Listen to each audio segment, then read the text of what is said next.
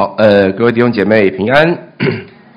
现在是九点四十五分，今天是不是比较早结束啊？把时间交给讲员有吗？还是很准时？我记得，我记得我之前来的时候，前面这排都不会有人坐啊。是青少团去大复兴，就是，而且今天人很多哎啊，因为外面比较冷，里面比较温暖。好，呃，很高兴有我们今天这个约书亚记已经走到快要结束的时候，那我们今天要来看的是他的遗言，好，约书亚的遗言，我们的 PPT。OK，好，好，今天要看到遗言，哎。各位弟兄姐妹，什么叫遗言呢、啊？什么叫遗言？遗言就是，当我要死之前，我一再、一而再、再而三所叮嘱、所放心不下的事情，这个叫做遗言吧。就是我希望我死了，大家都还要记得这件事情，这个叫遗言。好，所以你们看约书亚记看了这么久，哈，看了这么久，基本上大家都很应该差不多了解整个约书亚记的。大致的一个走向，大致的内容，哈，就是一开始一群没有信心的人看到迦南地里面有很多长得很高大的人，就很害怕。那这时候只有约书亚跟迦勒很有信心，他们过去了，过去了之后开始经历上帝一而再再而三不断奇妙的带领，把许多的人都一一的灭掉。灭掉之后，他们就进行一个动作，叫做分地，就进行分地，把迦南地里面。按照上帝的心意，能够分的全部分掉，好，分给不同的支派。好，分完之后，终于到了这一刻，约书亚要离开大家了。所以 今天约书亚找了所有的以色列的官长，找了以色列所有的支派的领袖过来，要跟大家讲一件事情。讲什么事情呢？其实是两件事情，也就是今天我们的主题。他有两件很重要的事情要交代大家，要交代大家。好，所以第一个我们要开始进入到他到底放心不下什么事情。这有哦，朝着边是，嗯，哦，对不起，对不起，没有开，没有开哦，有了，有了。好，我们来测试一下，回到上一页哈。哦，有了，有了，有了。好，大家看得清楚这个地图吗？有两张图。有两张图，左边的图是十二支派的地图，对不对？右边的图是以德未德之地，对吗？有看到吗？哈，所以你看这两张图对照在一起，你会发现左边的图是上帝应许以色列人拥有迦南地所有的土地在左边，他帮他们都分好了，用什么方式分？拈阄，拈阄，也就是抽签的方式，把所有每一个土地都分好了。分完之后呢？可是你看到右边，实际上有一些土地还没得到。在右边以得未得之地的这张图，黄色的部分，黄色的部分就是他们已经得到的，已经把迦南人赶出去了，已经得到这些土地了。那红色的是什么？未得之地，很清楚吧？好，你有没有发现未得之地多半聚集在哪边？多半聚集在哪边？北边，对不对？北边多半聚集在迦南地的北边，这是什么？这是山地，这不是好打下来的土地。可是这是神应许要给以色列的土地。所以在这样的基础之下，在这样的基础之下，约书亚提出了第一个劝勉。他提出了第一个劝勉，什么劝？什么劝勉呢？我们一起把这格式好像有点跑掉。没关系，那我们一起把约书亚记二十三章五到六节，我们一起念一次来，请。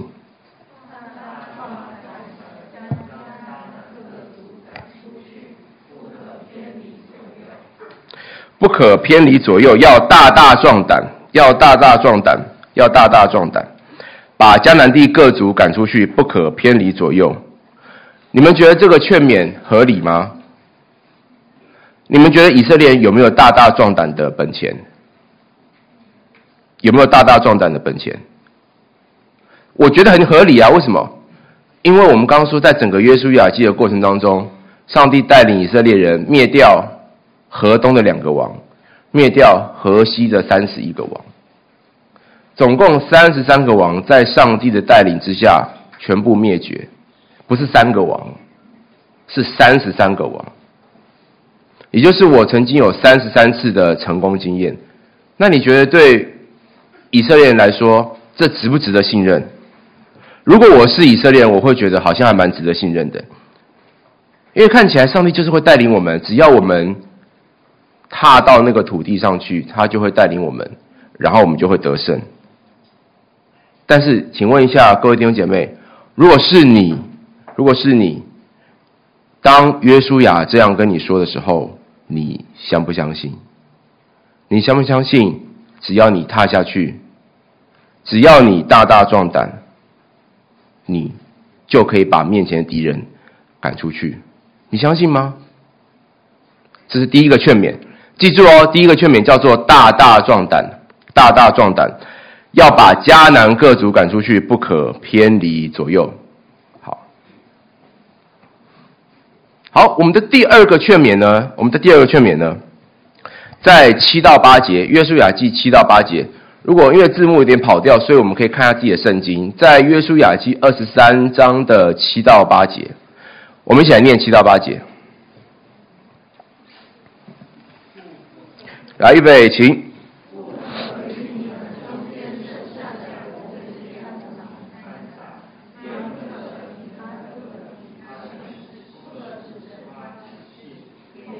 侍奉叩拜，只要照着你们到今日所行的，专靠耶和华你们的神。好，这是这段圣经当中的第二个劝勉。第二个劝勉，不可与你们中间，哎，出现我的版本呢。好，OK，而且还有自动跳到这一页，很好，谢谢，谢谢你们的服侍，很好，谢谢。好，好这是第二个劝勉。你看，我把黄字标起来。他说，第二个劝勉的重点是：你不可与你们中间剩下的国民掺杂，也不可以提他的名，也不可以起誓，也不可以叩拜，只要专靠耶和华你们的神。刚才说第一个劝勉叫做你要大大壮胆，不可偏离左右。第二个劝勉是你不要跟你们当中剩下的那些迦南人混杂在一起。这个劝勉说出了以色列人当时很大的一个问题，很大的一个问题，他们很喜欢依靠上帝以外的势力，很喜欢依靠上帝以外的势力。好，我们翻一下《约书亚记》十六章，十六章，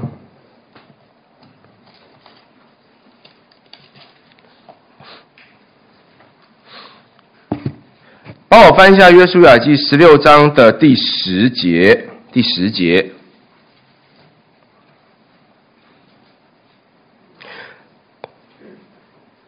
翻到我们一起来念，来，请。他们没有赶出住基色的迦南人，迦南人却住在以法莲人中间，成为做苦工的仆人，直到今日。这边举一个小小的例子，因为比较靠近我们的二十三章。这边举的例子是什么？以法莲没有把住在基色的迦南人赶出去，为什么没有赶出去？因为他们想要，他们想要这些住在基色的迦南人帮他们做体力活，做仆人呐、做奴仆啊，做奴做奴仆好不好？好啊，我今天把这块地占领下来了，我就是主人啊，那你们就应该来为我做工嘛，很好，做体力活。哎可是上帝说：“不要与你们的国民掺杂，不要与这当中剩下的国民掺杂。”约书亚真正害怕的，害怕的不是这个体力活的问题，他害怕的是你们习惯性跟这些犹太地的犹太人，呃，跟这些迦南地的迦南人聚在一起。他害怕第二点讲的迦南地的各种多元信仰，把。犹太人信奉单一仰望耶和华真神的这个信仰给模糊掉了。事实上，在迦南地 有相当多的多元信仰，例如是讲一个你们一定很熟悉的神叫巴力，对不对？巴力都听过，对不对？巴力管什么？巴力管生命，但是生命是出于谁？各位弟兄姐妹，生命是出于耶和华神。但巴力是在迦南地总管生命、管生殖的神，所以 巴力常常大家常拜巴力。另外呢，另外呢，当犹太人慢慢迁徙到迦南地，开始从游牧民族转变成一个农耕民族的时候，他们会需要什么？他们会需要种植，会需要开垦，所以需要有好的天气，需要风调雨顺，所以他们可以拜风神、拜雨神、拜雷、拜雷神等等，不是索尔哈，拜风神、雨神、雷神，就可以让他们得到好的东西。久而久之，你觉得如果我旁边的一群人都是迦南人，而他们都在拜巴力，他们都在拜风神，他们都在拜雨神。当你在这边拜耶和华，拜到拜到最后，发现说：“哎，为什么我想要下雨还是不下雨？”旁边有人跟你说：“哎，那你就拜我们的嘛。”你有把握你不会转移吗？你有把握你不会想说：“不然试试看好了。”你有把握你不会吗？这是这是约书亚最害怕的事情。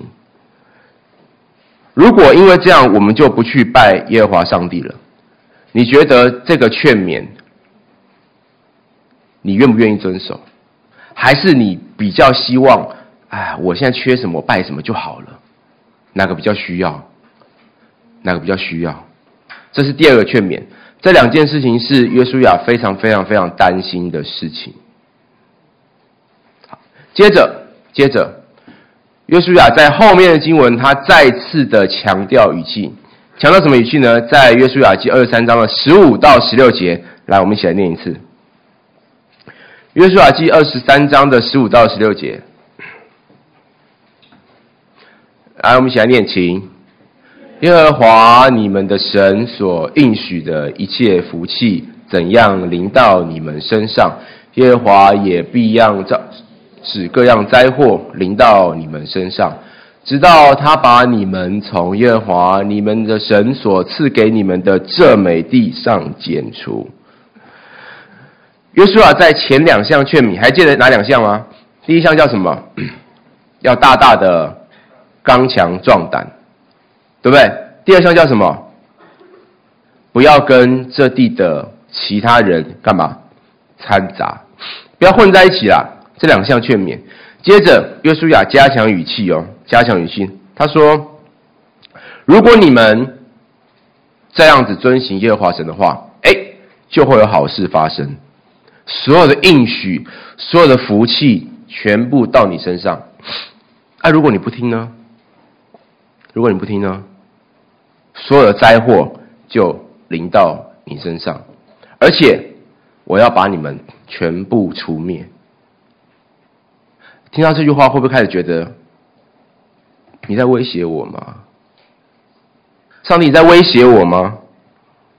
你不是讲遗言劝勉我吗？你现在怎么听起来好像是一种警告还是威胁的语气啊？你会有这种感觉吗？你不听我的话，你就会死掉；你听我的话，你就有好处。请问一下各位弟兄姐妹，你们喜欢这样的上帝吗？喜欢吗？喜欢吗？还是你会觉得这样上帝有点可怕？怎么那么霸道啊？听你的话就给我福气，不听你的话就把我剪除。但是你想想看，一路过来，难道不是上帝把这些王剪除了吗？难道不是上帝拯救以色列人吗？今天上帝在他们面前说这句话，是劝勉。是警告还是恐吓？如果我们认为上帝的劝勉或约书亚在这边的劝勉是一种恐吓或警告的话，那我们实在实在没有办法看到，没有办法看到约书亚背后的担心跟焦急，还有他真正发自内心的用意。我们应该可以承认，我们刚讲的这两个劝勉困难度很高。但是，如同我刚才说的，这都是以色列人曾经发生过、曾经经历过的事情，对不对？从约书亚进入迦南地来，他是不是一路过关斩将，河东、河西王加起来砍了三十三个？这么多的成功经验，他们在当中也看到许多上帝的怜悯，看到许多上帝的公义。例如，讲几个大家很熟悉的例子。第一个，喇合的例子，请问一下，喇合是犹太人吗？不是。不是，他是迦南人哎，但是他愿意帮助探子，对不对？所以最后他们被救，有他被拯救，这是一个例子。基遍人呢？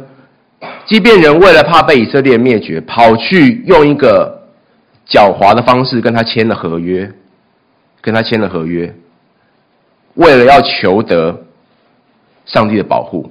没错，就算过程当中是有一点点的，好像看起来不是那么的呃光明正大，可是他的目的是为了要上帝的保护。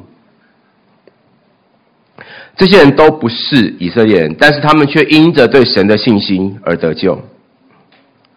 但是反过来，请问在约书亚记当中有没有例子，他是犹太人，他是以色列人，可是因为故意得罪神而被灭除的？有没有？有一个偷藏祭物的人是谁？亚干，没错，他被不断的研究分出来，他以为自己没事啊，后来被分出来，发现就是他。这是一个很好的反例，所以上帝要的是什么？上帝希望我们做的是什么？上帝希望我们看到的是神是怎么样一步一步的带领，一步一步的牵引，一步一步用他的手把我们扶持到现在。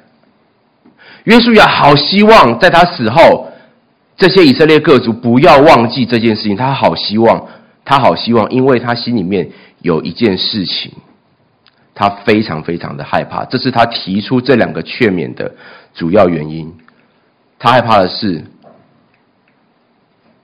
罪。约书亚深知罪的影响力太可怕了，不只是在约书亚记的犹太人们，罪对我们现在每一个人的影响力都太可怕了。让我们把圣经翻回到今天的第一节，我们来看一下二十三章第一节，请帮我翻一下圣经。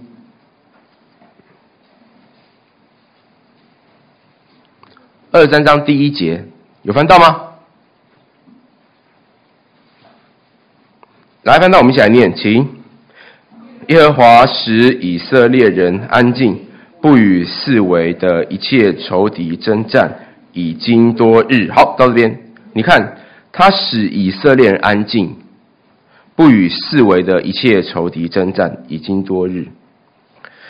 以色列人安静，原文的意思是，原文的意思是，耶和华让以色列人已经得享安宁了许多日子。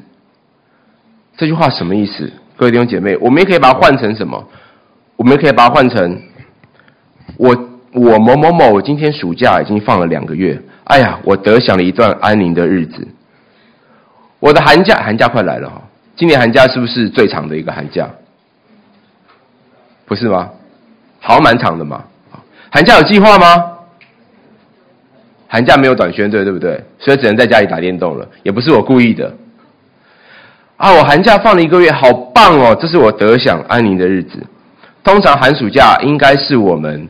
相对于，相对于上学的时候比较轻松的时刻嘛，所以大家在寒假有没有疯狂打电动、上网，或是每天泡在篮球场打球的经验？有没有？有吗？你有的请举手一下，我看看。疯狂上网啊，打电动啊，哦，因为家长在，所以不能举手是吗？好，那就当我没问这一题，好，当我没问这一题，好。但是寒暑假的生活一定比较不规律，对不对？对吗？一定比较不规律嘛。也往往是我们比较不节制的时刻吧。我们觉得心里的束缚打开了，我们觉得很轻松了。就像以色列人在这个时刻，他已经都征战完了，可是你记得吗？我们第一张地图，他还有没有未得之地？有，他怎么不去啊？他怎么不去啊？啊，约书亚没叫我去啊，约书亚亚没带我去啊，干嘛去？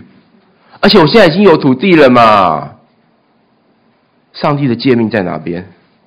那是你应该继续去攻打的土地。可是你得享安宁，你已经觉得很舒服了。得享安宁的日子，就是一个容易被罪引诱的日子。当你安定下来了，你就会看看你旁边的迦南人，他们也没那么坏嘛。你看看你左边的那个迦南女子还蛮漂亮的嘛。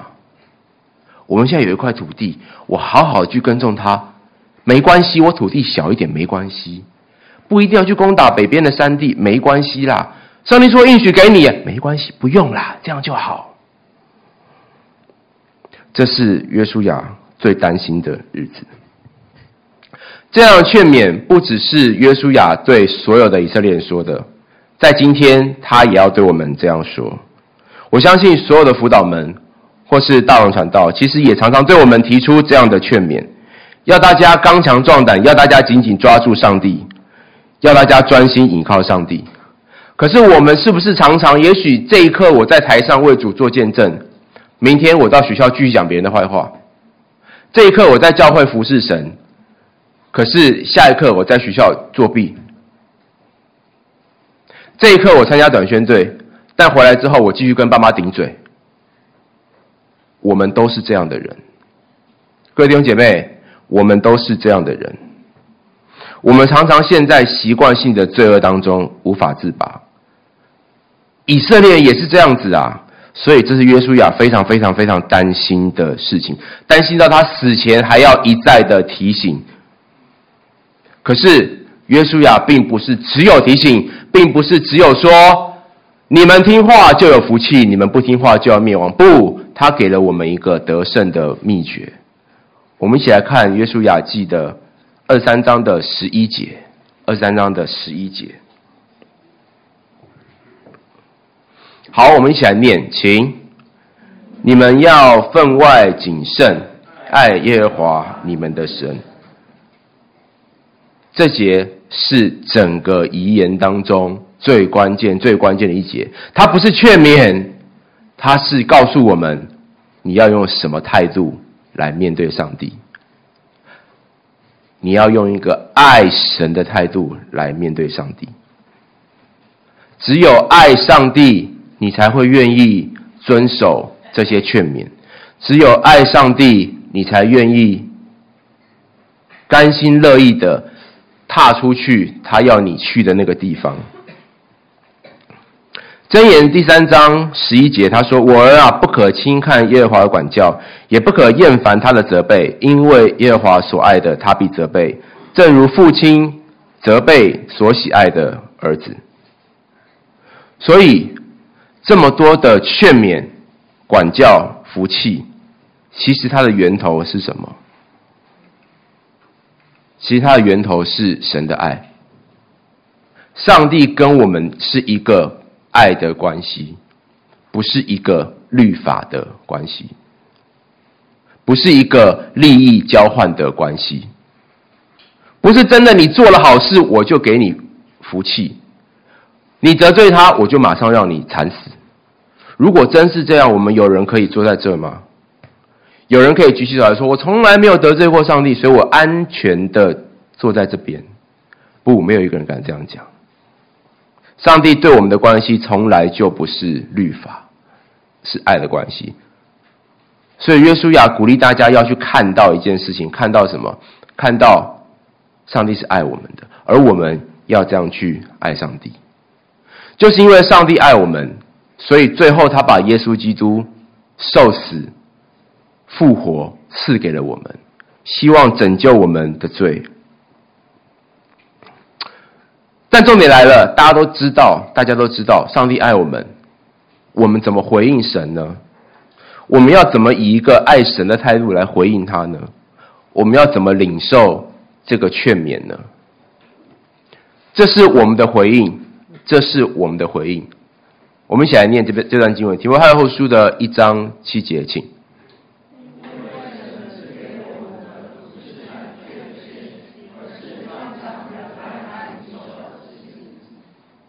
神赐给我们的不是胆怯的心，上帝不是要我们到神的面前就很很害怕，就害怕他处罚，就像一个发抖做错事的小孩。不，上帝不是要我们这样来到他面前，上帝要我们存着一个刚强，刚强就是一开始讲的大大壮胆。上帝要我们存着一个仁爱跟谨守，我们跟上帝是爱的关系，而且我们很知道自己应该做什么，我们知道。自己什么时候该前进，什么时候该后退。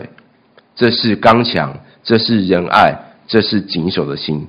我们要用这样的态度，专注的来倚靠回应神。在我们今天的诗歌当中，第二首专心仰望耶稣，我觉得是一个非常好的提醒。当我们的目光聚焦在耶稣身上的时候，各位弟兄姐妹，我们才有可能去经历神的带领，我们才有可能不是到处乱走，我们才有可能。脱下缠累我们的罪，于是我们可以实践约书亚所想要告诉我们的这些劝勉。我们的信仰会越来越坚定，我们的信仰不会受到动摇。这是我们的回应。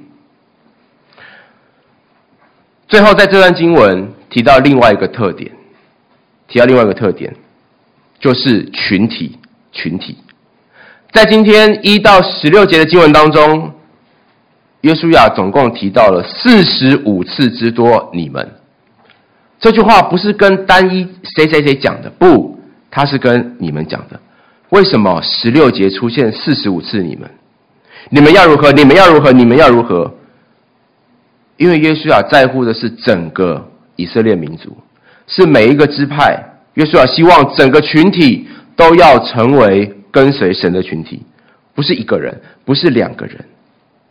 不是三个人，不是团契里面的呃传道人辅导，或是少数我们觉得他很棒的一些弟兄姐妹。不，约书亚要整个信仰的群体一起一起彼此相爱，彼此坚固。这是什么？这就是你们，这就是团契。这是什么时候的照片？还记得吗？不要说这上面没有你们哦。请问这是哪一次的活动？是某一次小家时间吗？珍玲姐，那是你吗？对，这是你们小家小家时间，对不对？珍玲姐忘了。哦，对，没错嘛，是小家时间，在博大尼的球场嘛。这个是什么？谁记得？什么节啊？这个很明显在何烈馆吧？感恩节的活动，好像在背上写什么？写感恩的话吗？然后要别人去猜是谁写的吗？没有，没有，就是纯粹在背上写。哦，就是我谢谢你这样子。OK，好。那这个呢？这是什么？这张是什么？这张是不是我猜了？这张是不是退休会啊？呃，对不起，那个短宣啊。是不是短宣？去短宣的时候，你们的寝室是吧？躺在这边的人应该都是在座的你们吧？这是短宣要出发前吧？你们经历了什么？各位弟兄姐妹，你们在团契当中经历了什么？你们经历了彼此小家之间肢体的扶助。你们经历了一起参加短宣，一起参加短宣，一起传福音，彼此互相帮助的那个过程。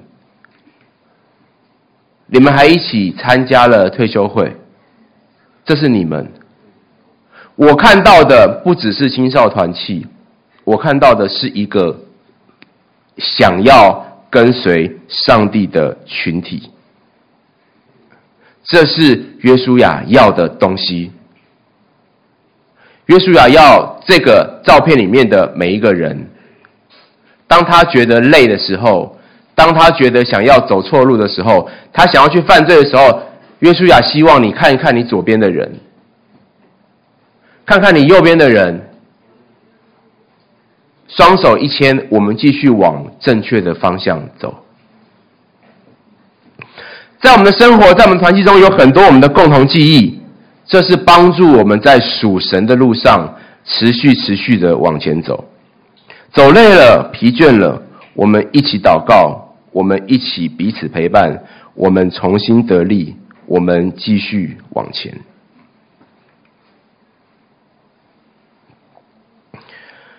这些约书亚在死前提醒以色列人的话，今天也可以放在我们的团契当中。这段经文。就是团契彼此扶持最好的经文。我们一起念一次，来，请。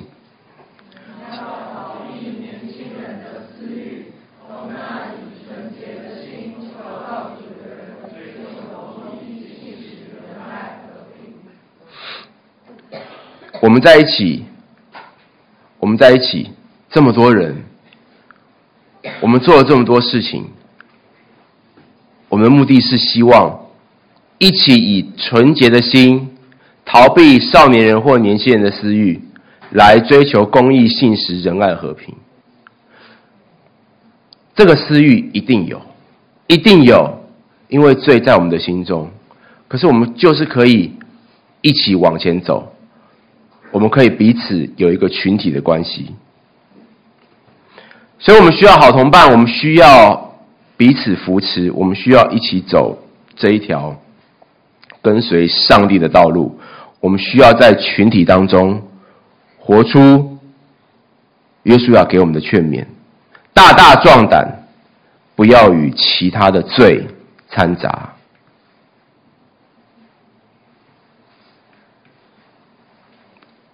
最后，我用这张图作为我们今天整个讲到的一个总结。约书亚看到罪的可怕，于是他出于爱的劝勉。两个劝勉：第一个，我们要刚强壮胆；第二个，我们不可掺杂。对于我们今天的我们来说呢，让我们在群体当中一起活出爱的劝勉，一起经历神的同在。我们请诗琴回到台上，我们一起来思想，我们现在一起来思想几个问题。想想生命当中影响我信仰成长的，让我不敢踏出去，或最缠累我的是什么？我们可以怎么样来面对这个问题？团契可以怎么样来帮助我们？我们请诗琴来谈今天的回应诗歌。在弹奏的时候，我们可以仔细思想这个问题。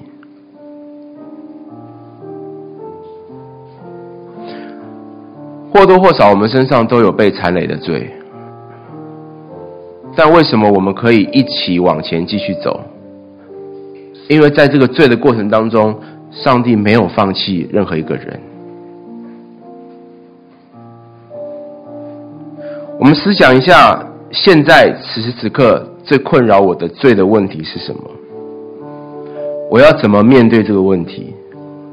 在团契当中，弟兄姐妹，我的辅导可以怎么帮助我一起来面对这个问题？或许这个问题是在你心里面深处已经很久很久的一个长期的问题，也或许只是一个最近才发生的事件。但是当我们坐在这边，当我们经历。在团契当中经历上帝的带领的时候，我们可以一起来面对这样的问题。我们有一段安静默想的时间。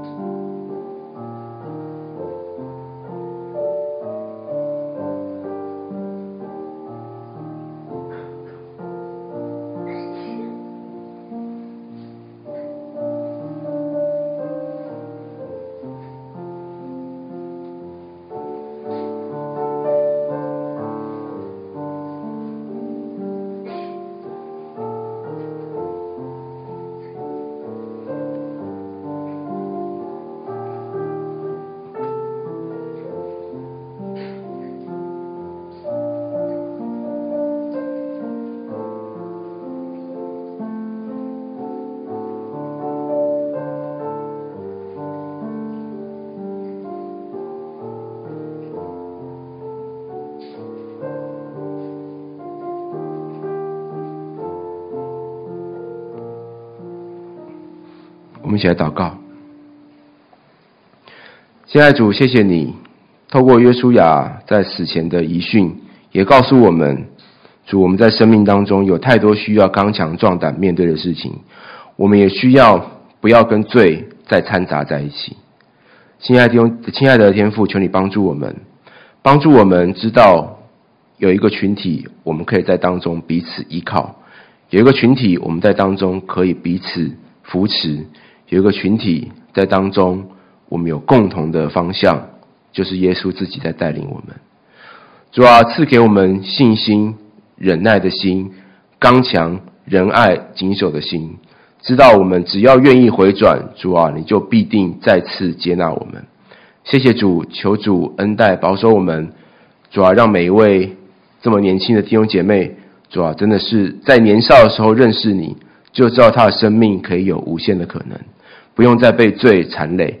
不用觉得自己很不好，主啊，让他们真的是来到你面前。谢谢天父，求主恩待保守我们，这样祷告祈求，奉靠主耶稣的名，阿门。